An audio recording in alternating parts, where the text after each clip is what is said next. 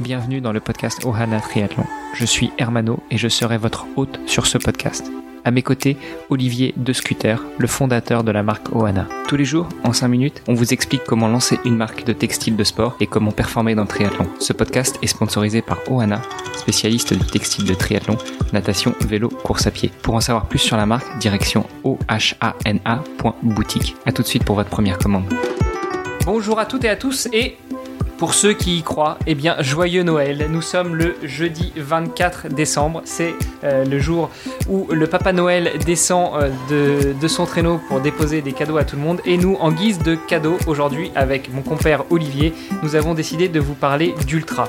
Euh, on a déjà abordé un petit peu ce sujet-là la semaine dernière, mais cette fois-ci, on va rentrer un peu plus dans le détail. On va parler d'ultra marathon et d'ultra trail. Salut Olivier, comment vas-tu? Salut Hermano et joyeux Noël. Pas trop vite toi, tu as 6 heures de décalage. Enfin, plutôt, on te souhaitera un joyeux Noël dans 6 heures, n'est-ce pas? Bon, on en reparle demain alors. ça marche. Demain, au moment de la, la dinde et tout ça. Exactement. Eh bien, euh, comme je le disais en introduction, on a décidé de parler d'ultra, ultra-marathon et ultra-trail. Est-ce que peut-être déjà, toi qui as bien travaillé euh, l'épisode d'aujourd'hui et qui a quelques notes sous les yeux, tu pourrais nous aider à définir ce terme d'ultra? Qu'est-ce que l'on appelle ultra-marathon et qu'est-ce que l'on appelle ultra-trail? Oui, alors pour l'ultra-marathon, euh, c'est toute distance qui est au-delà d'un marathon, donc des, des 42 km. Pour l'ultra-trail, il n'y a pas vraiment de euh, de standard. En tout cas, je j'en ai pas trouvé. Donc, euh, je pense pas qu'il y ait un standard qui mette tout le monde d'accord. Euh, mais mais voilà, je pense qu'à partir du moment effectivement où on, dépasse le, marathon, même en trail, on, commence à considérer ça comme, comme de l'ultra. Ouais, effectivement, hein. pour avoir déjà reçu quelques invités sur le podcast de Nakan, disons, la définition de l'ultra trail est propre à chaque ultra trailer. Euh, on a par exemple eu Greg Runner euh, qui nous a dit que pour lui, l'ultra trail ça commençait à partir de 50 km à peu près. Et puis euh, j'ai eu François Hinault sur le podcast Dans les vestiaires qui me disait que pour lui, l'ultra trail ça commence à partir du moment où on passe euh, plus de 8 heures à courir, donc plus d'une journée de travail officielle euh, à courir. Bon, sachant que cette, euh, cette notion de 8 heures est assez variable. Kylian Jornet va faire beaucoup plus de kilomètres en 8 heures que le plus simple des amateurs, à commencer par moi. Si on parlait un peu de toi, est-ce que tu as déjà parcouru de telles distances? En une seule fois, sinon c'est pas drôle. Non, alors moi j'ai participé étant étudiant à des raids euh, où on a effectivement des combinaisons avec euh, du trail, euh, une étape de trail, puis une étape de VTT, puis une étape de, de run and bike, etc. Donc en, en alternance et donc ça en cumulé sur plusieurs jours. Effectivement, ça, ça ressemble à on est on est à quelques centaines de kilomètres et ça fait effectivement euh, enfin, ça ressemble à, des épreuves d'ultra, mais bon, c'est c'est avec des pauses et en dormant euh, à chaque fois. Donc, euh, c'est, je, je considère pas ça moi-même comme véritablement de l'ultra. La Fédération internationale d'athlétisme, la bien nommée IAAF, régule les courses sur stade et les courses sur route. Il me semble que ce n'est pas la même fédération qui régule les courses plutôt trail ou d'ultra distance. Est-ce que euh, toi tu connais le nom de cette fédération? Oui, alors il s'agit de la IAU International Association of Ultra Runners, donc l'association internationale des coureurs d'ultra, euh, qui reconnaît quatre euh, disciplines principales, donc le 100 km, le 50 km, les 24 heures, et puis le trail. Et donc là, le trail, c'est, encore une fois, ça dépend euh, à chaque fois en fonction euh, du terrain. Donc, euh, comme on le sait, le, le trail, bah, c'est, c'est pas, c'est pas de la route. Et donc la, la partie trail, bah, fatalement, chaque trail est unique.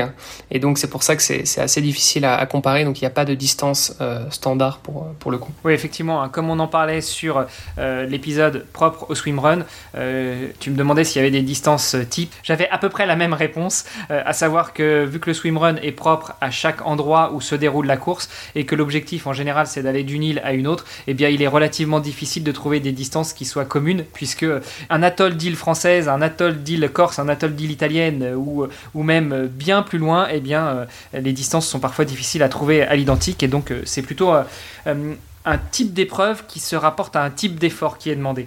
On a parlé donc de l'ultra distance, on a parlé de l'ultra trail. Est-ce que tu as déjà quelques noms en tête de grands sportifs que l'on pourrait citer ici pour que nos auditrices, nos auditeurs puissent éventuellement aller se renseigner si ce genre de discipline les intéresse et pour savoir qui pourrait être leur, euh, leur mentor, qui pourrait faire partie de leur conseil des sages bah, le, premier mot, le premier nom qui me vient en tête, c'est Kylian Jornet.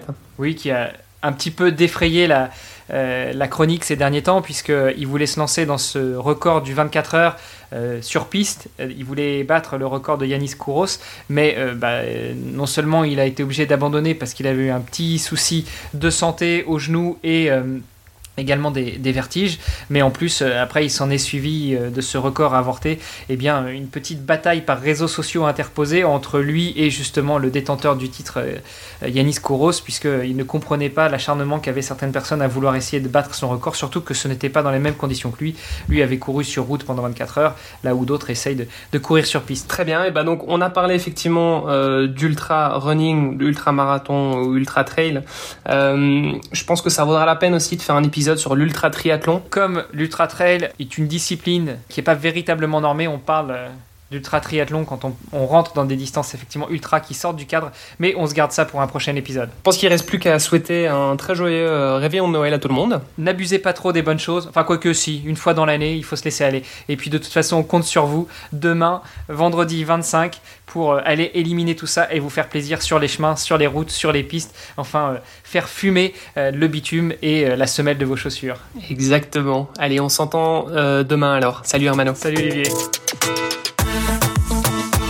Ce podcast est sponsorisé par Oana. Pour en savoir plus sur les textiles et les valeurs de la marque, rendez-vous sur oana.boutique. O-H-A-N-A.boutique. A tout de suite pour votre première commande.